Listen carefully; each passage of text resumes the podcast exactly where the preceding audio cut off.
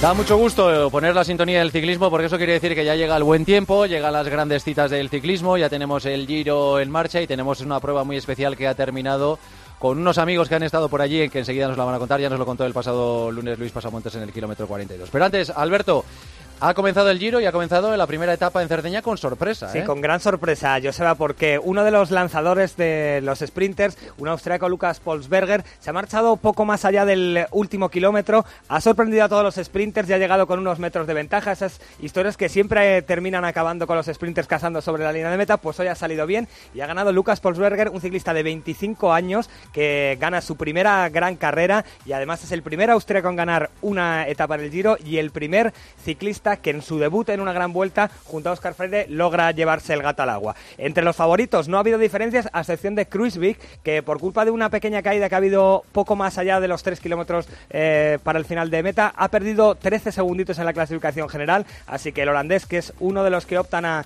discutir a los Nairo, Nibali y compañía la victoria final se ha dejado 13 segundos que no es mucho pero no es una buena manera de arrancar la carrera. ¿Este es el que ha salido con el pedal en la mano? Eh, no, este no era. Ah, este, era otro. Este de repente he mirado la tele y digo, ayuda, si ahí hay uno con el pedal en la mano. Pues vaya, vaya golpes han dado. Bueno, y ha terminado la Titan de Ser, que ya era hora, ¿eh? Ha terminado la Titan de Ser. Ya saben que es una prueba que se corre por el desierto, que son eh, un montón de, etapas, una semana en la que además de las dificultades propias de andar en bici por el desierto, pues me imagino que se sumarán las dificultades de la convivencia. Y ahí ha estado al frente de un equipo muy singular nuestro querido Luis Pasamontes. Hola Luis, ¿qué tal? Buenas noches. ¿Qué tal amigos? Buenas noches. Misión cumplida, ¿no? Misión cumplida, sé, y, y, bueno, ha costado, ¿eh? Ha costado, ha sido, ha sido muy duro, pero al final súper orgulloso y contento de que podamos eh, decir que hemos llegado todos sanos y salvos a la línea de meta. Sí, señor, porque viajabais con un grupo de amigos, que además, curiosamente, son amigos nuestros también, viajabais para, para concienciar a la gente y para recaudar fondos de cara a la lucha contra la leucemia infantil, ¿no? Así es, eh, viajábamos pues con Dani, que es el padre de, Isabel, es el que ha movido todo esto y con, un grupo de, amigos eh, que, bueno pues conocían a su hija del colegio y demás, eh, Israel, José Manuel, Chema, Vicente y Patricia. Y bueno pues para, para construir esa unidad en el Hospital de la Paz de Madrid, en la unidad de oncología infantil, eh, con el doctor eh, Antonio Pérez, que está haciendo un trabajo espectacular y que está salvando niños de esta terrible enfermedad. Y pues bueno, estando aquí dando mucha visibilidad a, a esa unidad CRIS, a esa asociación de CRIS contra el cáncer, y mucha gente que se está animando a bueno pues a, colaborar y hacer su aportación.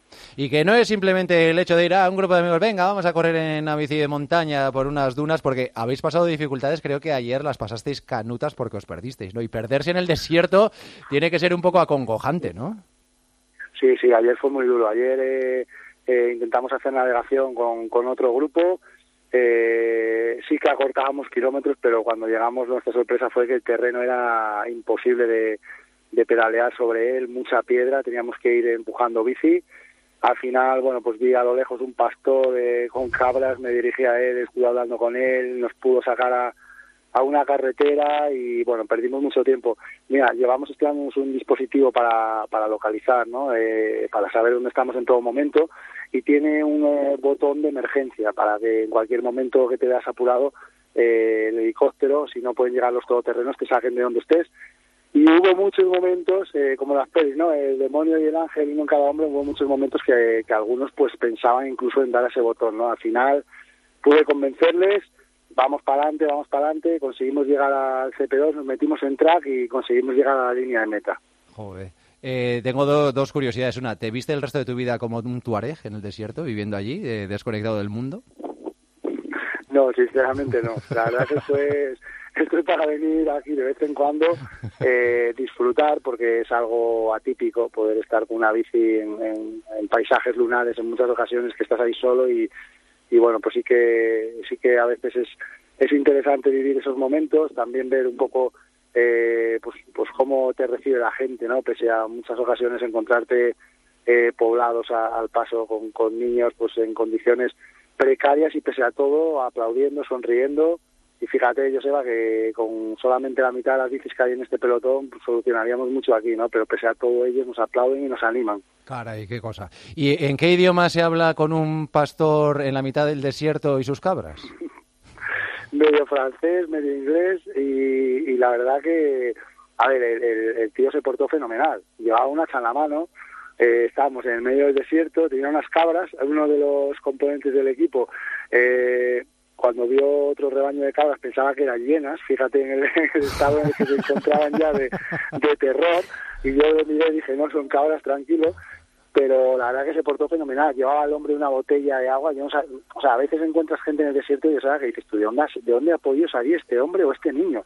Porque es que no ves nada a redonda y para, para llegar allí, yo no sé los kilómetros que, tienen que hacer, y, pese a todo nos ofrecía agua de, de su botella, vino caminando, y al final le dimos unas barritas energéticas y bueno, pues eh, la gente aquí la verdad que te ayuda en todo momento y, y bueno, pudimos hablar la situación, pero te tengo que reconocer que hubo momentos de, de tensión. ¿eh? De tensión, claro.